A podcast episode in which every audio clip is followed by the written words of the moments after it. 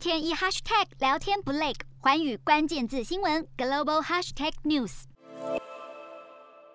现在中国的清零政策再次引发争议。广西省日前出现新冠肺炎境外移入病例之后，随即是加强了和邻国的边境管制，关闭了广西的贸易口岸，导致越南是大受影响。因为有数千辆载着进口货品的卡车只能够滞留在中越边境，动弹不得。而中国是越南最大的蔬果出口市场，面对突然的贸易中断，越南。南当局表示，中国过度的防疫手段已经对双边贸易产生了负面影响，要求广西当局重开边境口岸，缓解过境的堵塞情况。而广西贸易官员则回应，他们将会延长通关时间，并会把缓解边境局势的建议传达给上级。而如何在控制疫情和维持经济之间取得平衡，仍然是各国在疫情时代需要面临的重要课题，瞄准新南向商机，剖析东南亚发展。我是主播叶思敏，